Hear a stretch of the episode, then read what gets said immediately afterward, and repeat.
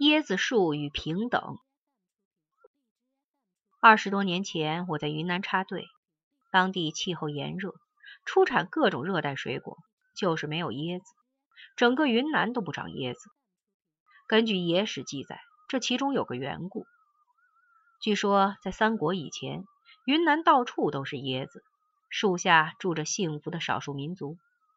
众所周知，椰子有很多用处，椰蓉可以当饭吃。椰子油也可食用，椰子树叶里的纤维可以织粗糙的衣裙，椰子树干是木材，这种树木可以满足人的大部分需要，当地人也就不是农耕，过着悠闲的生活。忽一日，诸葛亮南征来到此地，他要教化当地人，让他们遵从我们的生活方式，干我们的活，穿我们的衣服，服从我们的制度。这件事起初不大成功，当地人没看出我们的生活方式有什么优越之处。首先，秋收春种，活得很累，起码比摘椰子要累。其次，汉族人的衣着在当地也不适用。就以诸葛先生为例，那身道袍料子虽好，穿在身上除了捂汗和捂痱子，捂不出别的来。至于那顶道冠，既不遮阳，也不挡雨，只能招马蜂进去做窝。当地天热，摘两片椰树叶把羞处遮遮就可以了。至于汉朝的政治制度，对当地的少数民族来说，未免太过繁琐。诸葛先生磨破了嘴皮子，言必称孔孟，但也没人听。他不觉得自己的道理不对，却把账算在了椰子树身上，下了一道命令：一夜之间就把云南的椰树砍了个精光，免得这些蛮夷之人听不进圣贤的道理。没了这些树，他说话就有人听了。对此，我的解释是：诸葛亮他老人家南征可不是一个人去的，还带了好多的兵。砍树用的刀斧也可以用来砍人。砍树这件事，说明他手下的人手够用，刀斧也够用。当地人明白了这个意思，就怕了诸葛先生。我这种看法，你尽可以不同意。我知道你会说，诸葛亮乃古之贤人，不会这样赤裸裸的用武力威胁别人，所以我也不想坚持这种观点。对于此事，野史上是这么解释的：蛮夷之人有些稀奇之物，就此轻狂，胆敢藐视天朝大邦。没了这些珍稀之物，他们就老实了。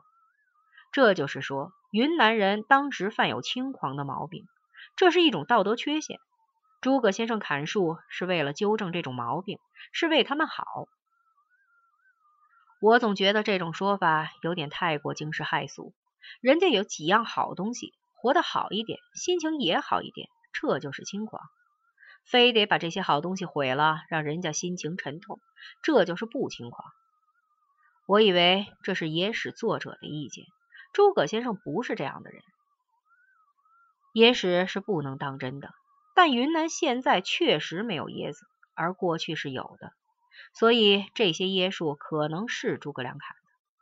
假如这不是耍野蛮，就该有种道义上的解释。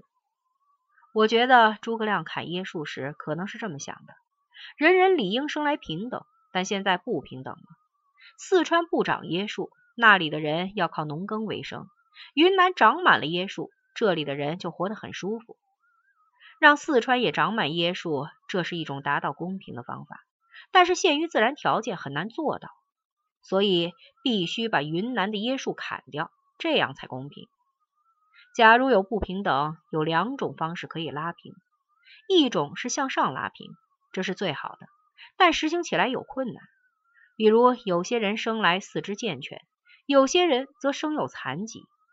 一种平等之道是把所有的残疾人都治成正常人，这可不容易做到。另一种是向下拉平，要把所有的正常人都变成残疾人就很容易，只需要用铁棍一敲，一声惨叫，这就变过来了。诸葛先生采取的是向下拉平之道，结果就害得我吃不上椰子。在云南时，我觉得嘴淡时就啃几个木瓜，木瓜淡而无味。假如没熟透，啃后满嘴都是麻的。但我没有抱怨木瓜树，这种树内地也是不长的。假如它的果子太好吃，诸葛先生也会把它砍光了。我这篇文章题目在说椰子，实质在谈平等问题。挂羊头卖狗肉，正是我的用意。人人理应生来平等，这一点人人都同意，但实际上是不平等的。而且最大的不平等，不是有人有椰子树，有人没有椰子树。如罗素先生所说，最大的不平等是知识的差异，有人聪明，有人笨，这就是问题之所在。这里所说的知识、聪明是广义的，不单包括科学知识，还包括文化素质、艺术的品味等等。这种椰子树长在人脑里，不光能给人带来物质福利。还有精神上的幸福，这后一方面的差异，我把它称为幸福能力的差异。有些作品，有些人能欣赏，有些人就看不懂。这就是说，有些人的幸福能力较为优越，这种优越最招人嫉妒。消除这种优越的方法之一，就是给聪明人头上一闷棍，把他打笨些。但打轻了不管用，打重了会把脑子打出来。这又不是我们的本意。